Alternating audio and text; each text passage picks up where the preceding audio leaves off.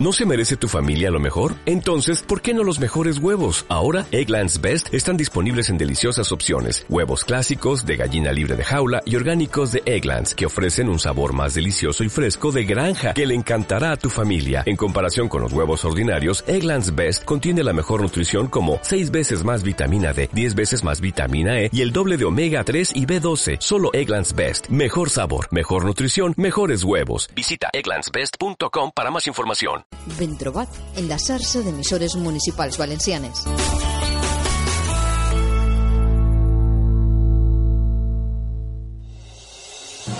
El futbol femení té finestra informativa pròpia a la xarxa d'emissores municipals valencianes de la mà de Vicent Vila. En elles també juguen espai setmanal amb informació i entrevistes de la Lliga Iberdrola de primera divisió, del grup 7 de segona divisió i el grup 3 de la segona regional. També taula d'anàlisi de cada jornada les dones també juguen a casa nostra, a la gespa de la xarxa d'emissores municipals valencianes.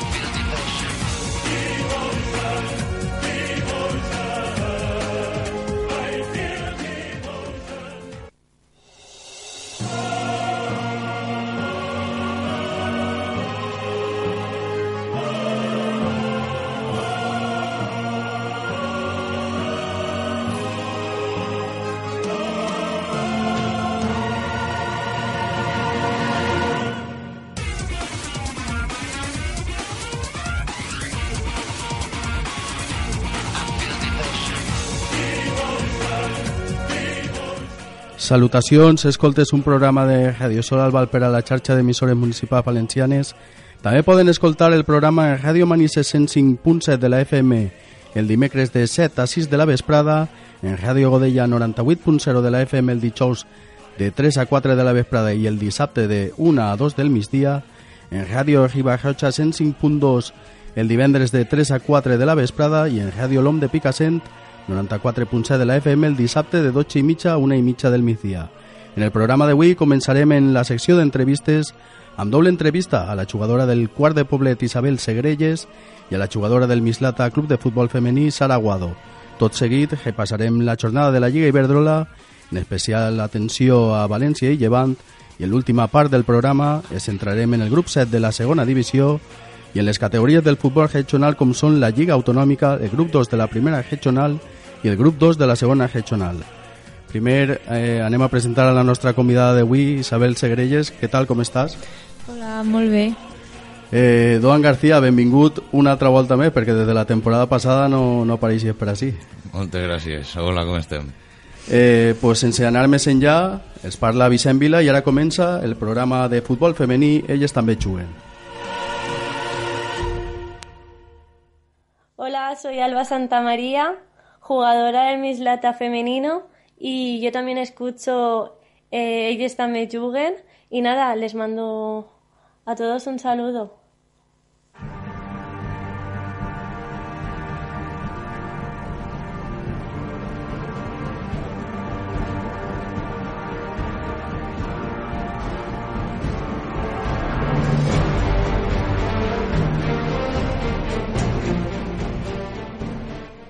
Primera entrevista de la vesprada d'avui, com és la de la jugadora de Manises del quart de Poblet, Isabel Segrelles.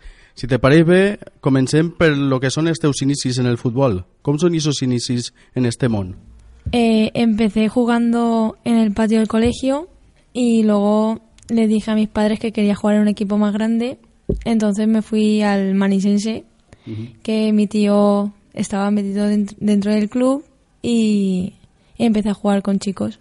Com són aquestes cinc temporades que passes en el Manisense? Aquestes primeres cinc temporades. Mm, La verdad que no me acuerdo muy bien porque era pequeña y no sé, era como una familia.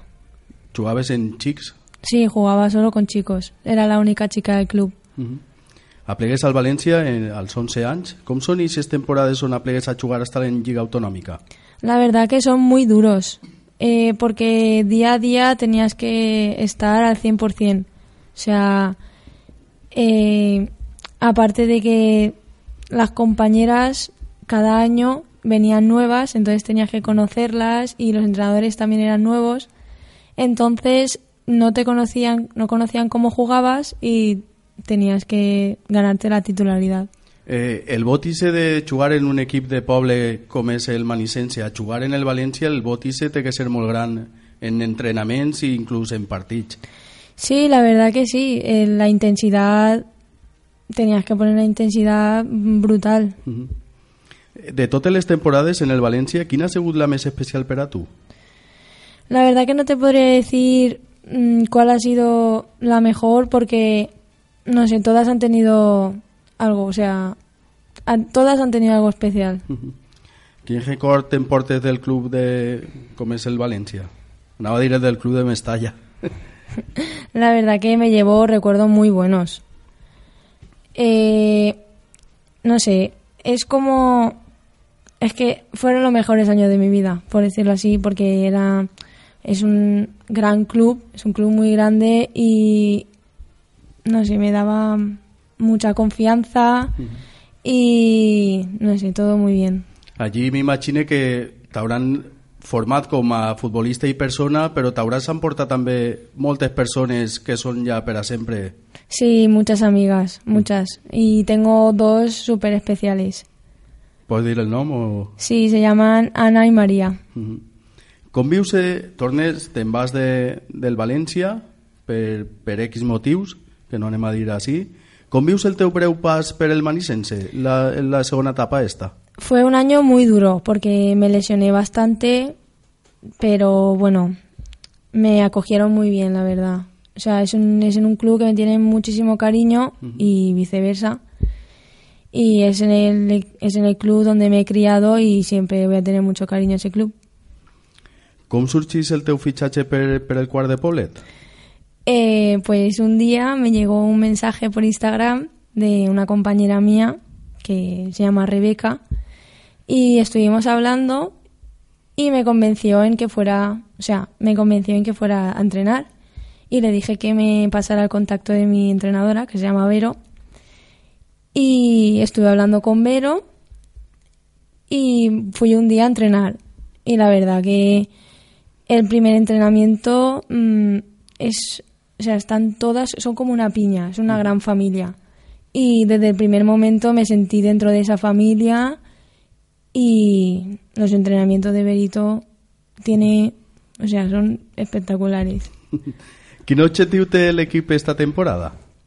Eh, sabemos que acabamos de subir de categoría y que lo principal tiene que ser mantenerla, pero queremos soñar con algo más y creemos en nuestras posibilidades. Entonces, pero siendo sincera, nuestro objetivo para esta temporada es trabajar duro para intentar conseguir el ascenso a Autonómica. Eh, com es preveu esta jornada de Lliga? Esta jornada pasada estaba aplazada y jugueu contra el Llevant D. Sí, es, creo que va a ser un rival duro. Uh -huh. Què diries tu a les persones que ens estiguen escoltant per a que puguen anar al camp a veure aquest gran partit? Que va a ser un partit... mmm, va a ser muy emocionante y, y la verdad que va a haber mucha rivalidad entre nosotras. Ara anem un poquet més a, a lo personal. Quin objectiu, te, ai, quin objectiu tens a curt i llarg plaç? Mi objetivo es llegar a lo más alto, pero llegar a lo más alto con mi equipo, con el cual. O sea, es, no sé, creo que creo que es el equipo que necesito. O sea, es el, el mejor, por así decirlo. La verdad que me siento súper cómoda allí. ¿Hasta on vols aplegar tu en el fútbol? Hasta lo más alto. Perquè en l'edat que tens eres jove encara i ja has aplegat a tocar la Lliga Autonòmica. Sí. I per què no hi ha una oferta de, inclús de segona divisió, no? Ai, ojalà. ojalà. Quin recordes com un dels teus millors partits de la teua trajectòria? Fue el, el año del autonómico de Valencia. Me fui a Villarreal a un torneo que se llama Villa, eh, Villarreal Cup. Uh -huh. Y la verdad que jugué, o sea, estaban ahí equipos hasta de primera y el, el español también estaba y todo. Y fue, la verdad, que una experiencia inolvidable. Marqué cinco goles y todo. ¿Tipo como el Cotif? De, no? Sí, más o menos. Sí, más o menos. Que ya ven equipos de todas las categorías. ¿Tens alguna manía antes de jugar algún partido? Sí, la verdad que sí. Antes de jugar el partido eh, me pongo la música a tope en el coche con mi padre y me motiva mucho. si cantamos y todo, me motiva muchísimo. Y antes de salir a jugar, lo que hago es mm, miro al cielo y luego miro abajo y le pego unas cuantas patadas al, al suelo y me como que me relaja un poco. Vaig a contar l'anécdota, Doan també, escolta, l'anécdota eh, d'Ivana era quan acabava el calfament, entrava dins del vestidor, se denyugava les botes i se les tornava a nyugar i tornava a eixir. O sigui, era, són coses molt, molt de, lo que fem, bueno, jugadors i jugadores de, de futbol. Veus el, el futbol femení en uns anys així en, en este país, en España? La verdad que yo espero que siga creciendo. Poco a poco eh, hemos ido creciendo y mucha gente ahora lo ve. O sea, ahora ojalá algún día llegue a valorar el fútbol, o sea, se llegue a valorar el fútbol femenino como valoran el masculino.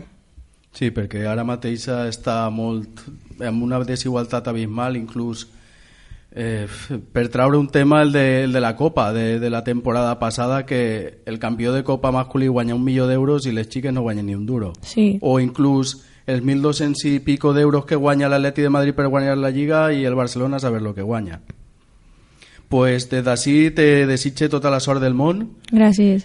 i, i esperem veure pronte en, en aquest ascens que voleu fer en, en el quart de Poblet i inclús en algunes categories més.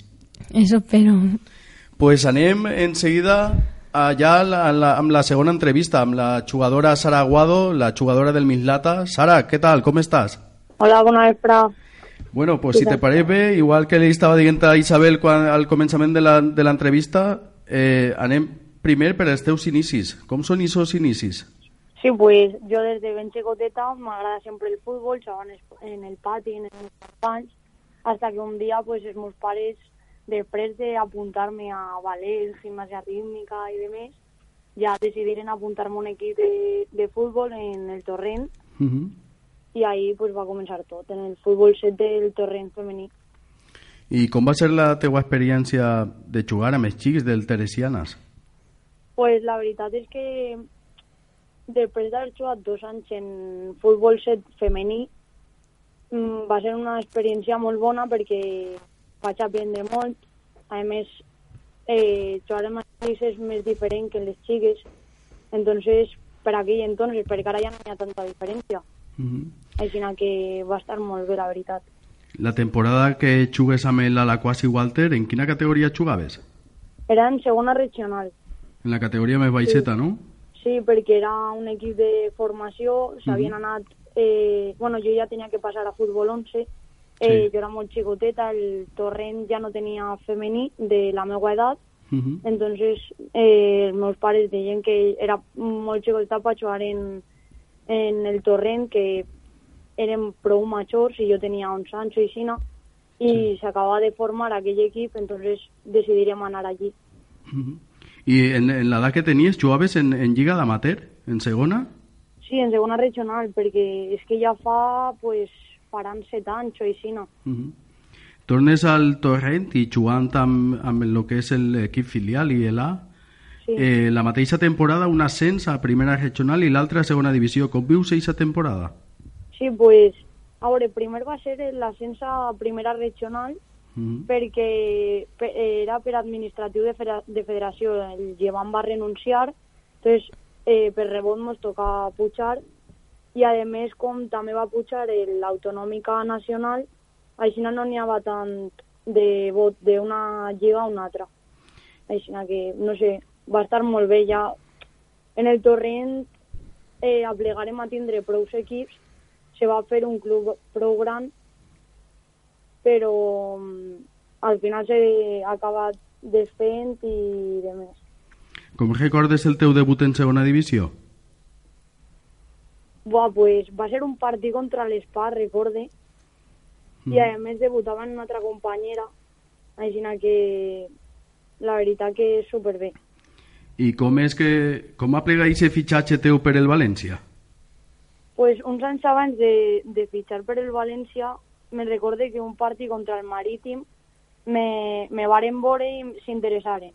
Però com era prou xicoteta també, eh, els meus pares no me podien portar i tal, i als dos anys o així eh, jo ja podia depend ja tenia un poc més d'autonomia i els meus pares pues, digueren que, que ja era hora d'anar allí i parlaren en el València i al final eh, sí que vaig poder anar. ¿Em podries dir lo que la temporada més especial que has passat en València? Sí, esta última, perquè he estat quatre temporades allí en el València i la última ha sigut la que millor resultats hem, hem obtès. Eh, jo vaig recibir prou jugant, ho jugava quasi tot i la veritat que esta última ha sigut la més especial que, que he tingut. Esta temporada ha fitxat per el Mislata, de segona divisió. Sí. L'objectiu de, de l'equip, quin és esta temporada? pues, en guany, eh, com ja sabreu, en segona divisió no, no sé descens, perquè com van a fer la primera B, el nostre objectiu és eh, estar ahí lluitant, in, eh, intentar quedar de mitja taula cap a dalt i sobretot disfrutar i estar ahí perquè podem. Com està planificada aquesta primera B? Perquè això de no, de no descendre i, i els equips que es mantinguen... Pues me pareix que són els quatre equips primers o els tres primers... De cada grup? Que, sí, crec que sí, vamos, no, tampoc estic molt segura. Mm. Eh, passaran a, a formar part d'aquesta lliga de primer B. Entonces, eh, clar, de segona divisió no va descendre ningú. Ja. Eh, partit important esta setmana que teniu en, contra el Villarreal, un equip Sí. que, que encara no ha perdut ningú partit, amb quatre victòries i un empat, du 16 punts, i ara mateix és l'equip que, que estaria ahí per darrere del València B. Sí, Com, ve, com vegueu aquest partit esta setmana? Un partit prou complicat. sí, és un partit complicat, però per a res anem en por, o sigui, nosaltres anem a lluitar tot el que puguem. Eh, en pretemporada ja li plantarem cara Sí. i jo crec que vamos, que anem a, a, a fallar este fin de setmana. Jo crec que anem a estar ahí, s'ho anem a ficar prou difícil. M'imagino que les teves companyes que jugaven l'any passat, que, perquè hi vaig estar jo l'any passat mirant el partit de Copa Federació, després d'anar guanyant una a 4, varen perdre 5 a 4 i, i crec que tindran prou, gran, prou ganes com són les teues companyeres com, com és Anave Martínez i Sandra Martínez, Alba Santa Maria i totes les que jugaren aquest partit. Sí, això estiguérem parlant ahir, justament perquè estiguérem entrenant i estàvem recordant-ho, però bueno, això és va passar, enguany és una altra temporada i sinó que jo crec que ojalà li llevem la ratxa d'invictes este fin de setmana. Quins objectius tens tu a curt i llarg plaç? Pues a llarg plaç, mm, abans sí que te podria dir, però avui en dia no, no tinc un objectiu a, pla, a llarg plaç. Jo m'estic dedicant a intentar guanyar minuts, és una categoria nova, així que això, guanyar minuts, guanyar-me la titularitat i anar a poc a poc. Uno dels teus millors partits de la teua trajectòria, em podries dir alguno? La veritat que no sabria dir-te, però l'alegria de l'ascensa nacional en el torrent va ser un, un partit molt bonic, encara que no, no vaig estar tant en el camp, però sí que va, ho vaig viure des de fora i, i va ser molt important. I més seguint tu d'allí. Sí, exacte, és ma casa, vamos, el torrent. Tens alguna mania antes de jugar algun partit de futbol? Mm, bueno, a part de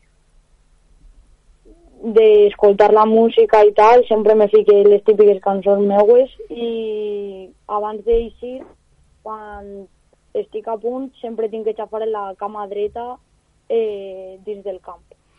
En què compatibilitzes el futbol? Pues ara estic estudiant el segon any del TAFAD, Mhm. del cicle superior, i a més treballe, treballe en, duent unes extraescolars en xiquets i de més. I d'on treus les hores? Te faltaran hores al dia, no? Bueno, però a poc a poc se du. A més, també faig natació a banda de, del futbol, així que poc a poc se va portant tot.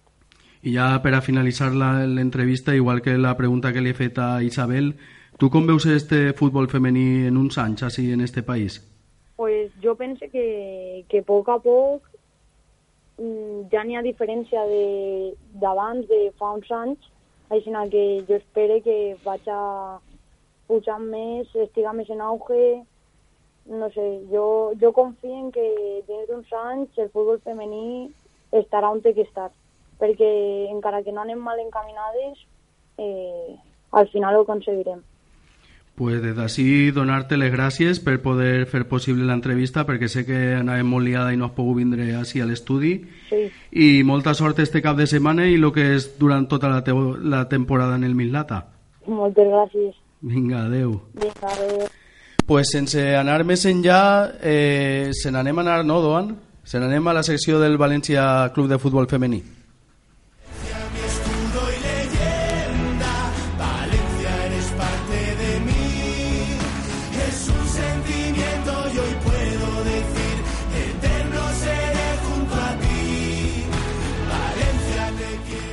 El partit entre València i Sevilla per el, va, va estar aplaçat per el temporal de pluges que ha afectat la comunitat valenciana este cap de setmana i encara no hi ha fetxa per a disputar el partit. En la pròxima jornada les valencianistes visitaran l'Ezama en, per enfrontar-se a l'Atlètic Club. Els dos equips duen 6 punts en la classificació.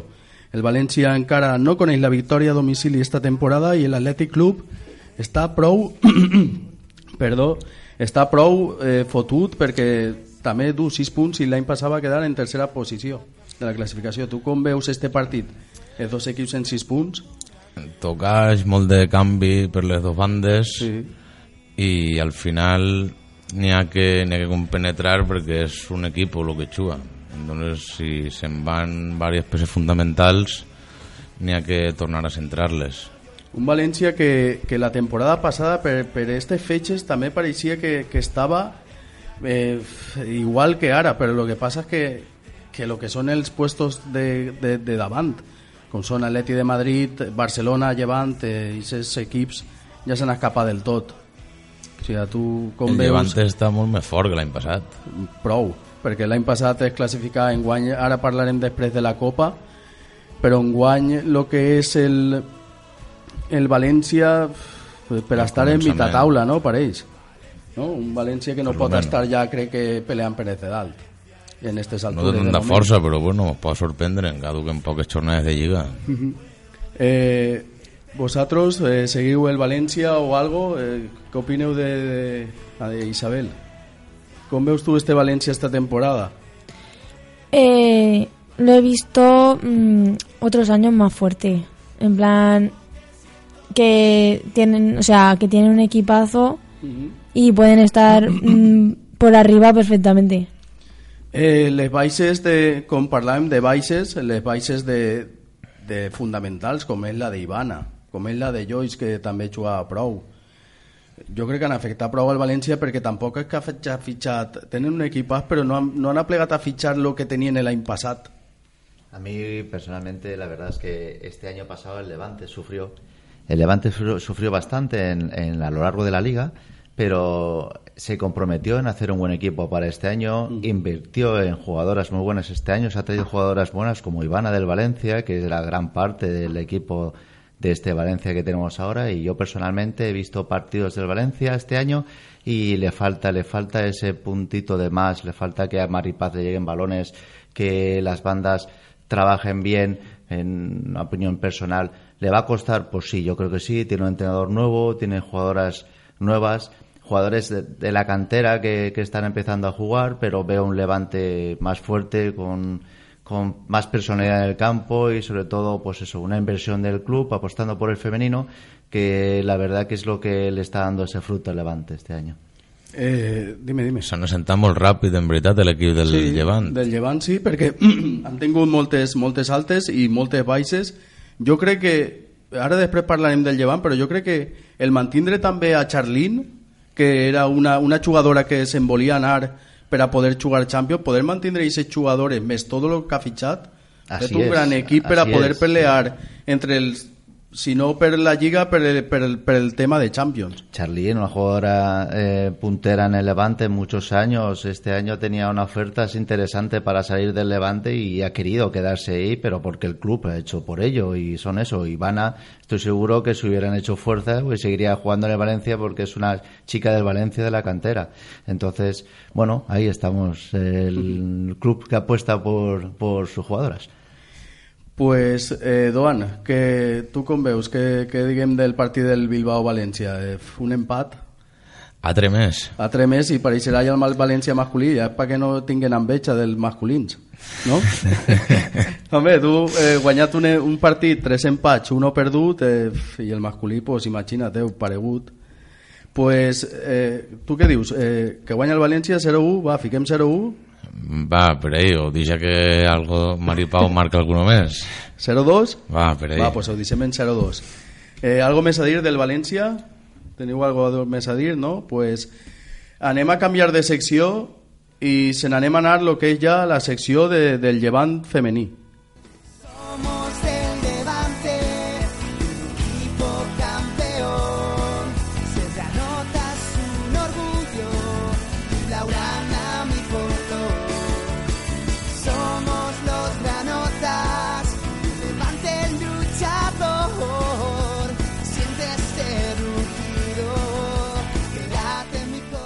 El Llevant es col·loca tercer en la classificació gràcies a la seva victòria contra la Reial Societat per 1-2 en Zubieta. Les llevantinistes, amb un xoc vistós i moltes ocasions, volen obrir el marcador amb un gol de penal de Charlín i sis minuts després d'empatar la Reial Societat, Sònia Bermúdez va fer el segon gol i el gol de la victòria amb un golaç de fora de l'àrea. El pròxim dimecres, o sigui demà, jugaran el partit aplaçat de la segona jornada contra el Barcelona. Eh, Doan, un partit 1-2 contra una Reial Societat que anava, estava tercera i ja ha pogut avançar el Llevant amb un partit menys que té que jugar demà contra el Barcelona i alcançar aquesta tercera plaça que és el que estem parlant El partit de Mejet és contra 1-7. Entonces, Sí, no sé si contar-lo de del- més o no. del partit de, De la- del cap de setmana guanyar en Zubieta 1-2 contra el que era tercer classificat En un camp complicat. en un camp molt complicat guanyar 1-2 i, i poder estar ahí en aquesta tercera plaça i demà, ojalà guanyara es podria clavar segon en tots els Sí, partits sí. No, no n'hi perquè ha ara que mateix ha du ningun 13 resultat. punts el Barcelona en du 15 que ha guanyat els 5 partits es clavarien 16 punts a dos punts de l'Atleti de Madrid que és el líder de la classificació o sigui, tu com veus eh, el, este llevant que, que és el que estàvem comentant com veus este llevant ja a partir, d'ara de, a partir del partit de demà perquè el partit de demà és molt complicat però jo crec que en guany sí que pot traure algo El partit de demà el que pot ser és un punt d'inflexió sí. i si guanyen la motivació es va arribar molt més alta de lo que ja la tenen hasta ara. Pues el partit es jugarà demà a les 6 de la vesprada contra el Futbol Club Barcelona, un Futbol Club Barcelona que la passada jornada pues, va guanyar una 3 contra l'Sporting de Huelva i és un equip pues, que, que un equipàs de, de, de Champions perquè el partit a- anterior que va guanyar 9 a 1 és deixar jugadores en la banqueta i en que guanya 9 a 1 La verdad es que el Barcelona siempre es el Barcelona, es el mejor equipo en muchos años de, de la liga femenina, pero lo que puntuaba también el compañero de mesa, que este enfrentamiento contra el Levante, si el Levante le planta cara y saca algo positivo, o más que positivo, ganando en Barcelona, pues podríamos ver a un Levante luchando por la liga, que no sea siempre por detrás del Barcelona Atlético de Madrid, sino que da la cara ahí. La temporada passada, eh, en el partit de Lliga no, però en el partit de Copa, el Barcelona va guanyar 1-0 en Sant Joan d'Espí i 0-1 així en el camp del Llevant, que va ser que li va costar prou al Barcelona, conforme estava el Llevant, li va costar molt guanyar-li aquesta eliminatòria de Copa. Sí, però jo crec que no les vaig veure que està grem allí, tampoc les varem veure Sí, molt però això era l'última fortes. jornada de Lliga, que va perdre 0-5. I això era la Lliga. Això era dic, la Lliga. eh, dic Copa, Copa. En la Copa no... no, li, no va ser, crec que, va, crec que van ser dos gols i a baló parates dos. Sí, si no me engaño. si no me equivoco, fueron jugadas así balón parado y le plantó muy bien. La verdad, vamos a ver, soy más valencianista. mi, mi hija ha jugado en el Valencia y sí, y está muy vinculado, pero bueno, es un rival de siempre, es un rival nuestro, pero es de la ciudad, es un rival querido y la verdad es que este año tiene mucho, mucho que hacer. Pues anem a repassar lo que és la jornada 6 ja de lo que és la Lliga Iberdrola. El València-Sevilla queda aplaçat per, per, bueno, per el temporal que va afectar la comunitat valenciana. Rayo Vallecano 2, Fundación Albacete 0, Español 1, Granadilla 1, Logroño 1, Málaga 2, Betis 0, Athletic Club 0, Real Societat 1, Llevant 2, Sporting de Huelva 1, Barcelona 3 y Athletic de Madrid 6, Madrid 1. Eh, Doan, el, el Atleti de Madrid suma y sigue 6 de 6 y golechant a lo que era el derbi madrileño. Els, els ha deixat ahir, es deixa marcar un golet per no fer el ridícul de tot. Però com veus tu esta classificació encapçalada per l'Atleti de Madrid amb 18 punts, Barcelona 15, llevant 13 i després ja amb 3 punts de diferència Real Societat i Granadilla amb 10 punts. Jo crec que pf, eh, va estar entre tre- jo crec que ve aquesta lliga entre tres equips de les dues places de Champions com poden ser Barcelona, Atleti de Madrid i Llevant perquè els altres equips, el que és Granadilla que ja ha començat a punxar i la Real Societat que va punxar en Zubieta altra volta i aquests equips ja se poden quedar descolgats pronte. I estem encara en la jornada 6 Clar, és com ha, com ha dit el company, no, si fora de tres la Lliga seria molt més atractiva que si sempre estan ahí... Barcelona i Atleti de Madrid com sempre perquè sempre i que Barcelona, se'n Atleti de vagin de 20 Madrid punts, Claro. ni malades i Xina... L'any passat crec que varen ser de, de 21 o 22 punts el, el, entre el primer classificat i el tercer. O sigui que ja no se jugava l'Atlètic Club, ja no se jugava i el quart classificat el deixava 9 o 10 punts, el, el Bilbao. Eh, com si farem falta ahí dos lliguetes, una que juguen totes les jornades, Atleti de Madrid i Barcelona, i l'altre tots de més, per jugar-se les places de Copa i companyia. Dels partits eh, de- d'esta jornada, eh, destacar també Ixe Betis 0, Atlètic Club 0, dos equips eh, Xina més o menys del, del mateix perfil de, de, de jugar i tot això, i dos equips molt forts com és el Betis en casa que és molt difícil treure-li 3 punts ahir. Ai, però quan es tanquen i no volen, no volen anar avant, al final la por de, de unos i dels altres Sí, de llegar a lo millor i poder perdre aquest partit. És que se coneixen, se coneixen molt les, les jugadores. Repassem el que és la classificació de la Lliga. Atleti de Madrid 18 punts, Barcelona 15, Llevant 13, Real Societat amb 10, Granadilla 10, Fundació Albacete 9, Betis 7, Rayo 7, Espanyol 7, Màlaga 7, València el que fa 11 amb 6 punts, Atlètic Club de Bilbao amb do, el que fa 12 amb 6 i Sevilla amb 6. Després està el Madrid amb 4 punts i en la zona de descens Sporting de Huelva i Logroño, que és la primera temporada que juga en la màxima categoria. Eh, vosaltres, veient lo que és la classificació, per la part de, de dalt sí que pareix que siga més Barcelona, Llevant i Atleti de Madrid, però per la part de baix sí que va estar un poc més igualat, perquè el Madrid no és el Madrid de la temporada passada, el Logroño pot pagar la novatada de, de la temporada y el Málaga que también está, está por ahí. Yo creo que mm, va a estar muy reñido las, las tres primeras posiciones Mm. porque son equipazos, la verdad, y siempre están luchando. El Atlético y el Barcelona siempre están luchando por el primer puesto y luego ya lo que tú dices, por bajo va a estar, creo que va a estar muy empatado. Yo la verdad que pienso eso, el Logroño un equipo recién ascendido que va a sufrir, el- como tú has dicho, el Madrid no es el equipo del año pasado que sorprendía, que estaba ahí y parecía que no, pero, pero siempre sacaba algo positivo y luego pues siempre te puedes encontrar equipos que lo pueden pasar difícil, equipos que están en mitad de tabla, en el cual te encuentras que como no, no espabilen se pueden encontrar en una situación muy delicada. Un, eh, un Atlètic Club de Bilbao no vos pareix aixina que estiga tan en una jornada 6 amb 6 punts. Yo lo veo y lo veo un poco como el Valencia, que no están donde tienen que estar. La verdad, yo creo que son equipos eh, que siempre han estado ahí arriba, sobre todo el Bilbao. Mm. Ha ganado muchas veces la liga, se enfrentaba cara a cara contra el Barcelona.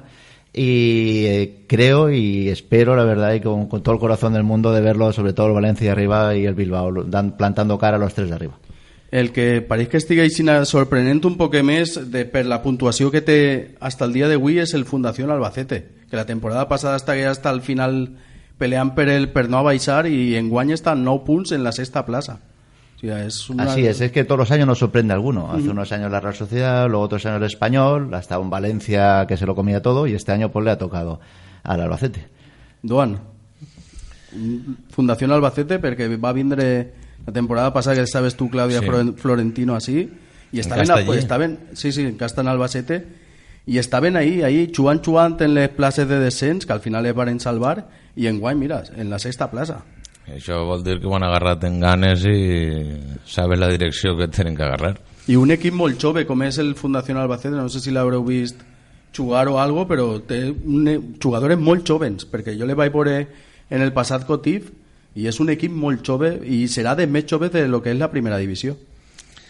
Però si l'equip, que és lo principal, que se sent com a equip, a començar de jove, és, és quan se sent fort de, que se respalden unes altres i és quan van molt més amunt. Més que la qualitat, les ganes. Eh, Passem ja a lo que va ser la pròxima jornada, la jornada 7 en la Lliga Iberdrola, Fundación Albacete Atleti de Madrid, Atlètic Club de Bilbao València, Barcelona Betis, Madrid Real Societat, Levante Espanyol, Málaga Granadilla, Rayo Vallecano Sporting de Huelva y Sevilla Logroño.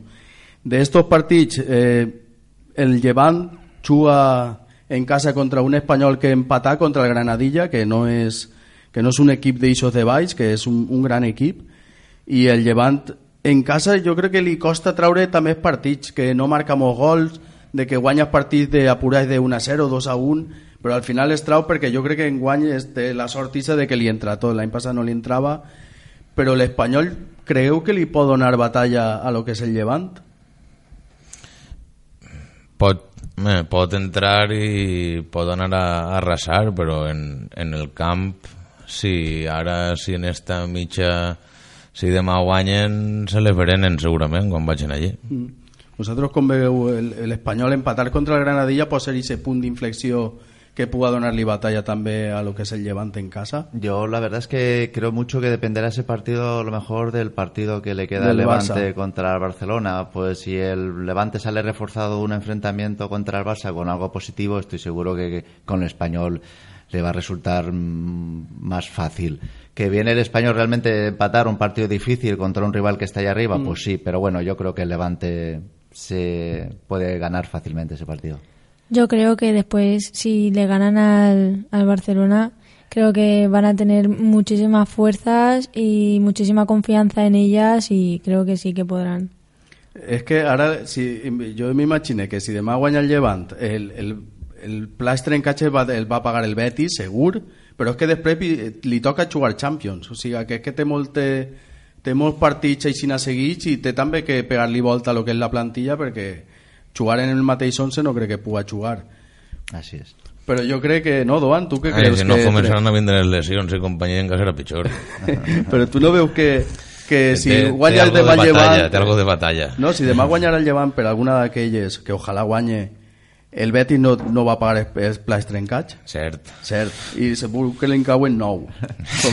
I no alçaran el peu i ni un no paga dins. Sí. Anem a parlar ja un poc del sorteig de lo que ha sigut la Copa de la Reina, que enguany té nou format, va ser tot a partit únic, no van a ser les 8 classificades de lo que era la Lliga i ara van a jugar els 16 equips de lo que és la primera divisió i inclús l'any que ve volien ja fer-lo de que entraren també de la primera B i tot això pues el, el cap de setmana del 24 i 25 de novembre les eliminatòries han quedat emparellades Barcelona Espanyol, Betis Athletic Club de Bilbao, Madrid Fundación Albacete, Rayo Vallecano Sporting de Huelva, Val- València Real Societat, Logroño Sevilla, Leti de Madrid Málaga i per a mi la eliminatòria més igualada és la de Granadilla Levante. Per a mi, no, a priori, eh, per classificació, tu com veus esta eliminatòria? Jo crec que és la més igualada, perquè el que és Barcelona, Espanyol, Atleti de Madrid, Màlaga, jo, jo crec que van a guanyar, però fàcil. Inclús la del València també pot ser molt igualada. Però Contra Real únic Societat. sempre n'hi ha, ha sempre moltes van haver sorpreses. sorpreses. Lo que pasa es que el factor camp, jugar allí en, en Tenerife també, uf, no? Veu molt, co- algo complicat, no? Ixe, el territori ixe el tenen... Com molt- Anche. Ahí es complicadet, els partits.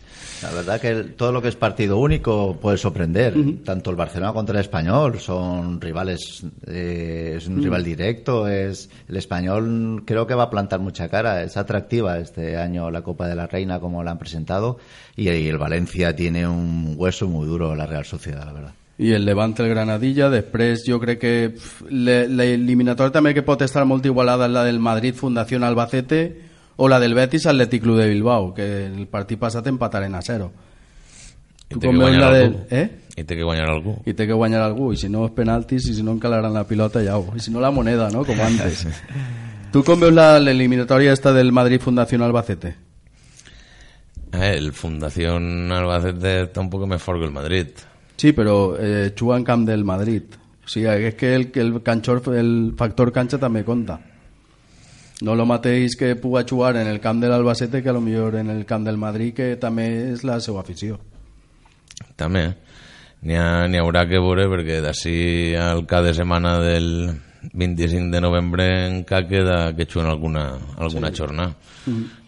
Eh, inclús de totes les eliminatòries sí, l'Espanyol pot donar batalla l'Atleti de Madrid jo crec que és la, la que més a priori és més això però la del Rayo Vallecano Sporting de Huelva també és una eliminatòria dices que dius és que va estar és, jo crec que va estar tot molt igualat totes les eliminatòries molt igualades n'hi hauran sorpreses ojalà veurem alguna sorpresa com la de l'Espanyol que ja està bé que guanya el Barcelona i l'Atleti de Madrid sempre Así es. eh, ¿No? Sí. Pues ya está. Els quarts de final es el, el 30 del, el 30 de gener de, de l'any que ve. Les semifinals es jugaran el 17 de febrer de, de la pro, del proper any i el que és la final serà, encara no hi sede, serà el pròxim 11 de maig del 2019 i a veure si podem veure els dos equips valencians, encara que ho tenen molt difícil ja en octaus de final, poder veure una final valenciana per fi en Copa. No? Estaria molt bé, ho desconec, però seria la primera vegada a la història. Sí, sí, sí, la, pri la primera en la història i per lo menos podríem anar a veure-la, no? I somiar en anar a veure-la, jo... Bueno, pues anem a canviar ja de secció i se n'anem a anar ja a lo que és la segona divisió, el grup 7.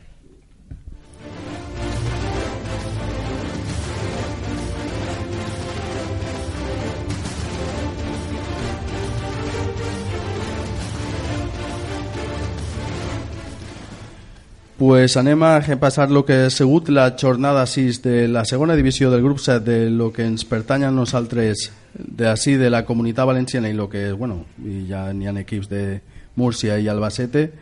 Eh, Elx 2, Llevant B 2, Ciutat de Múrcia 1, Mislata 4, Vilareal 3, Joventut Almasora 1, València B 6, Lorca 1, Fundació Albacete B 3, Discóbolo 2, Aldaya 2, Marítim 1, Alama 2, Spa Alacant 1.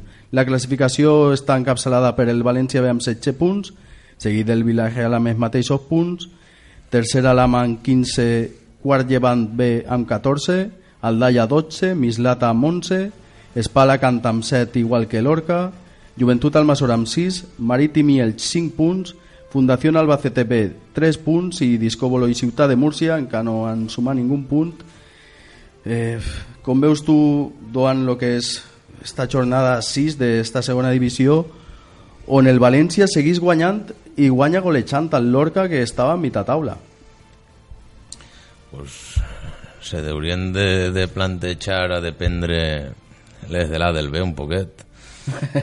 això no va dir jo Això content fa- molt atacar eh? pensar, no.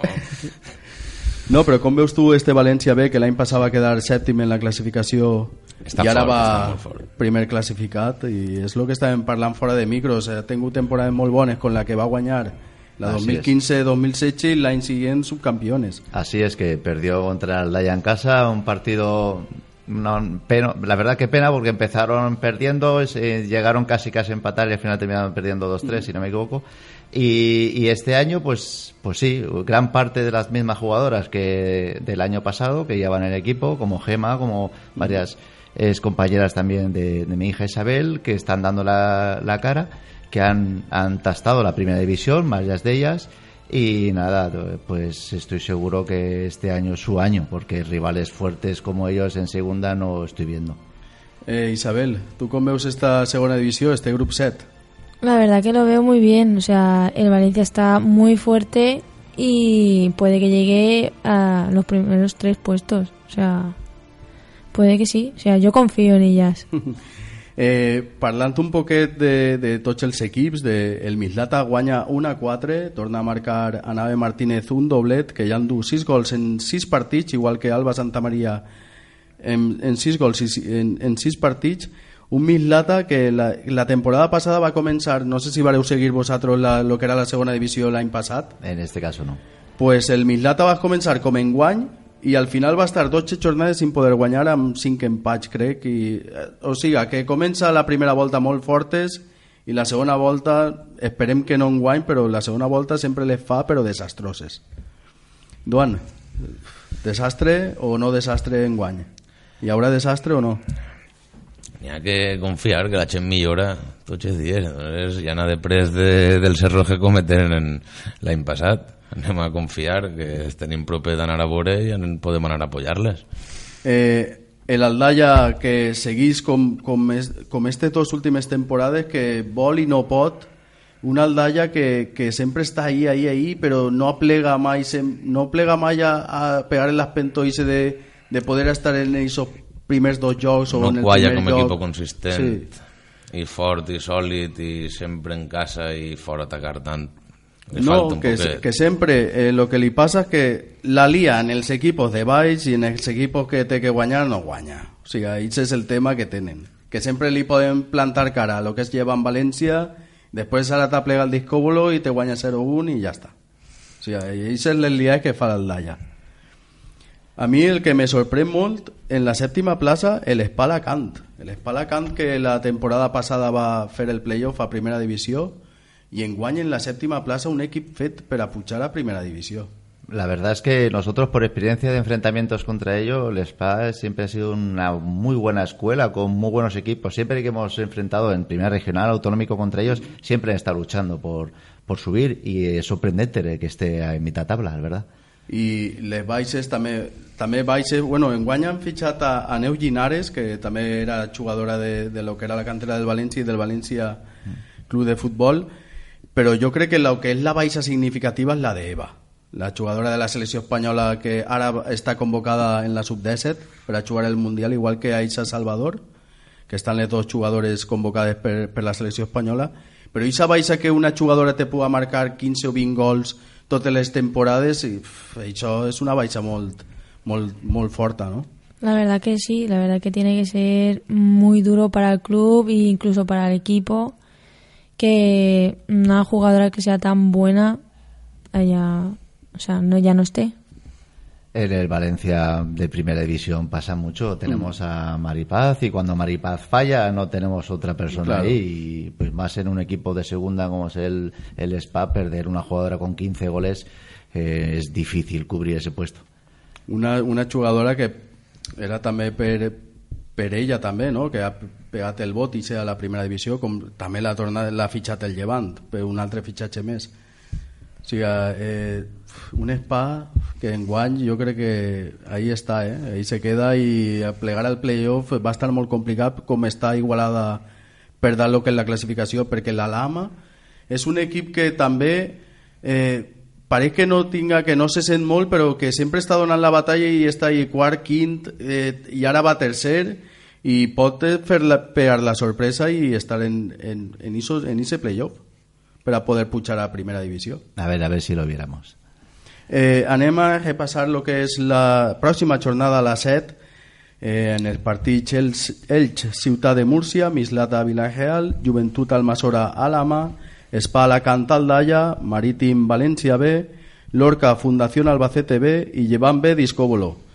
Eh, Doan, eh, Mislata Vilareal, o sigui, eh, un partit que jo crec que va ser de, dels més interessants d'esta jornada per classificació i, i, i per ganes que té el Mislata de guanyar per lo que va passar en la Copa Federació de la temporada passada. Sí, ja, ja tenim hora, tenim horaris. Crec que juguen el, en l'Eliana el diumenge a les 12 i mitja. Si vols anem, eh, que el diumenge estigui lliure. Pues estaria bé. Què penses tu d'este partit? Eh, pues lo primero anar a veure-lo para que no mos el conten y de segon el Mislata eh, n'hi ha que anar a veure-lo que està, està en ganes, està en ganes. Amb I 11 punts sí, i el, el Vilareal amb 16 punts, eh? no és l'equip de l'any passat, ha fet un gran equip i pot estar ahí, eh? també. no, no, li donarà, li donarà, donarà faena. Però bueno, en això consisteix. Pero el caso del Villarreal es un, es un club que, que la verdad es que siempre, para mí es un quiero y no puedo. Tienen todas las eh, eh, categorías eh, jugadores buenísimas y no da el paso a primera división. Siempre está en segunda y en segunda. I l'any passat a punt de baixar a autonòmica. Por eso, entonces, claro, es curioso porque nos hemos enfrentado muchísimo a ellas. Tienen escuela, tienen campo, tienen buenas jugadoras y les falta ese plus de más de aspirar a un, a un primera división, que yo creo que tienen club de sobra para estar en ello. Sí, sí, sí, apostarem per poder fitxar, de fitxar, de fer fitxajes i apostar inclús més que en pressupost més que l'ESPA.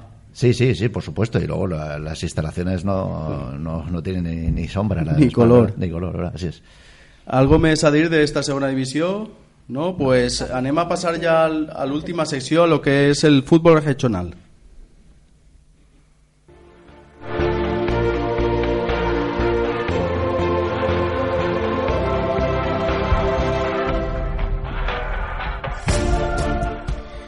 Eh, la passada jornada en Lliga Autonòmica, primera regional i segona no hi hagué futbol. Estaven tots els partits aplaçats per federació per el temporal en, en la comunitat valenciana i anem a lo que és la pròxima jornada, la número 3.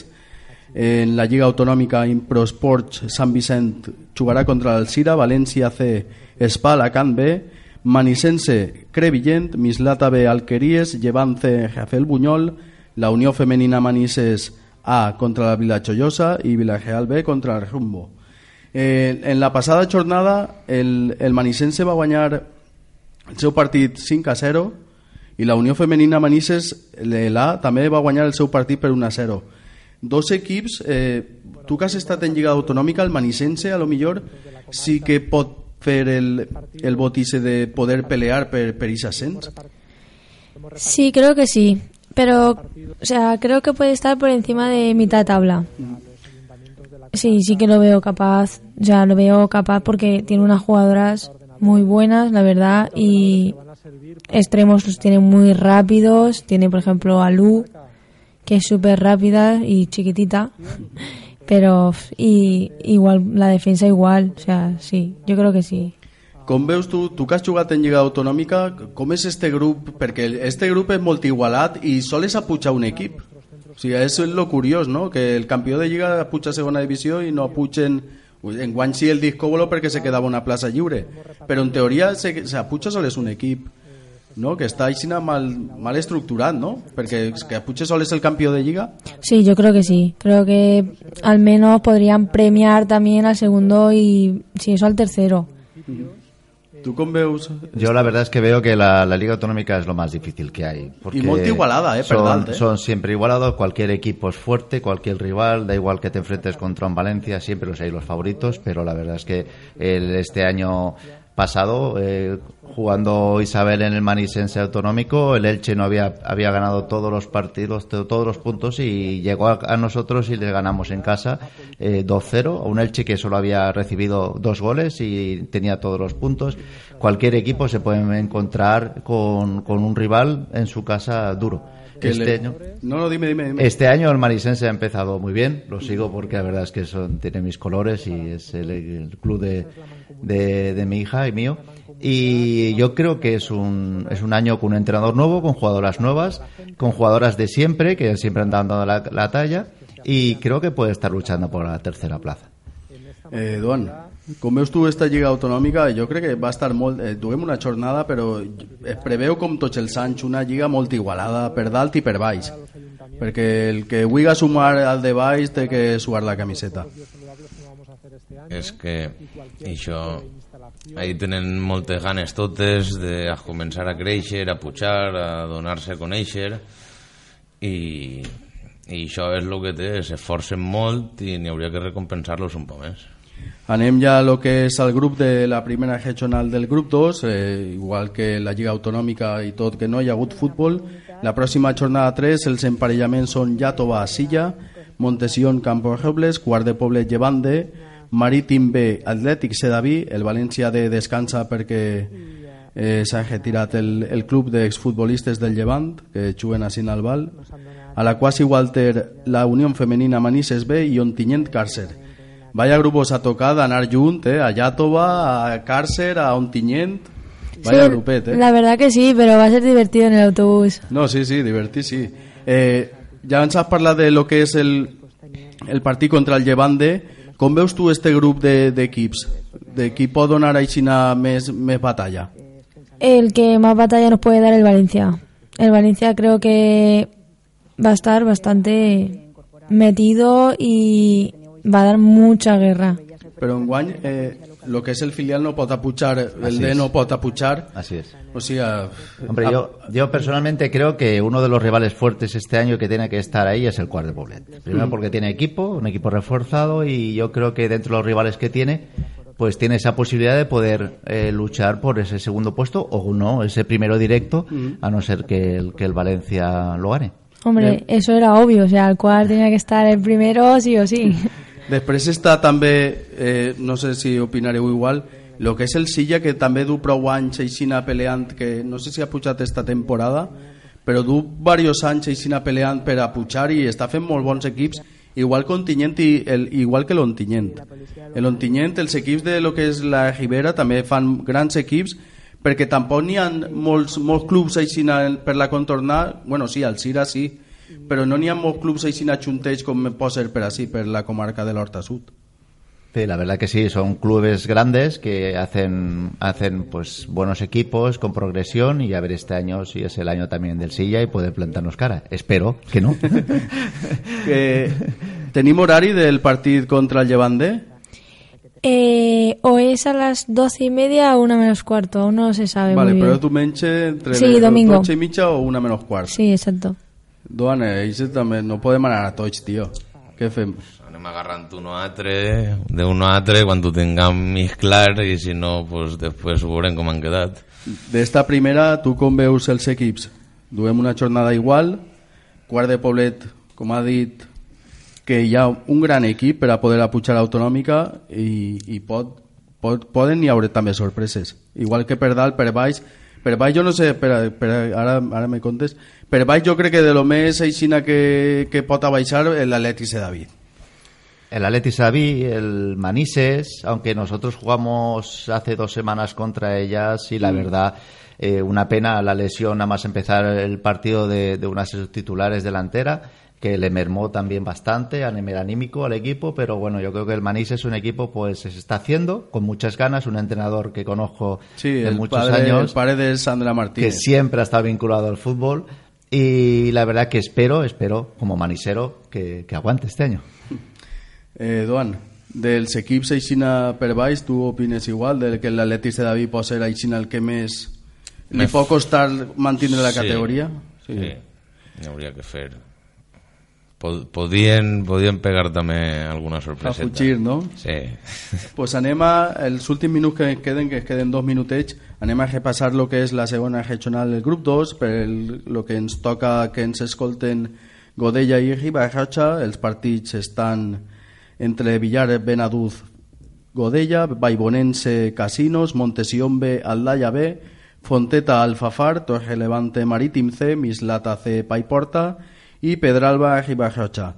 Eh, de este grup, eh, el Aldaya B, per lo que, per lo que vist jo estos últims anys en el futbol femení i en segona, crec que és el dels que més pot donar batalla perquè el que és el Montesión B i tot això ja són el que queda de, de que tenen que fer un segon equip perquè no poden fer un equip en, en lo que és en la primera.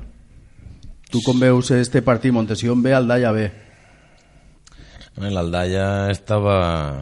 No sé si, si van en, igual que les de l'A, que el, que el principal, la veritat és que, és que ho desconec.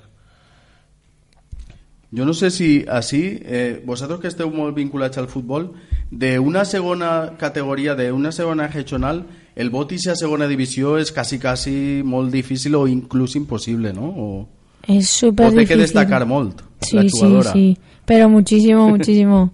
Tiene que ser ya mm, la mejor. Eh, yo creo que es eso, son muy pequeñas, son jovencitas, están empezando. Sí, o lo millor són juvenils, no? Eh, sé que han juveniles. acabat l'infantil cadete i, i le fiquen ahí perquè no tenen juvenil. Así es, pero bueno, que luchen y que, a ver, a subir. Pues hasta així el programa d'avui, Doan. Eh, moltes gràcies per vindre. Un, A vosaltres. I a veure quan, quan se veiem per ahí, no? Sí. Eh, moltes gràcies a pare i a filla d'Isabel. Isabel, moltes gràcies a tu també. Gracias, igualmente. Moltes Y gràcies. nada, oye, un placer, un placer ver que se está moviendo el femenino, de verdad. Pues hasta així el programa d'avui. Has escoltat un programa de Radio Sol al Val per a la xarxa d'emissores municipals valencianes i com hem dit al principi del programa poden escoltar el programa en Radio Manises 105.7 de la FM el dimecres de 5 a 6 de la vesprada, en Radio Godella 98.0 de la FM el dijous de 3 a 4 de la vesprada i el dissabte de 1 a 2 del migdia.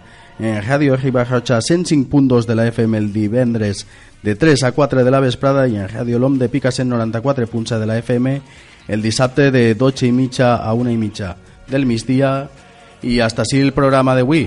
Els esperem la setmana que ve. Adeu.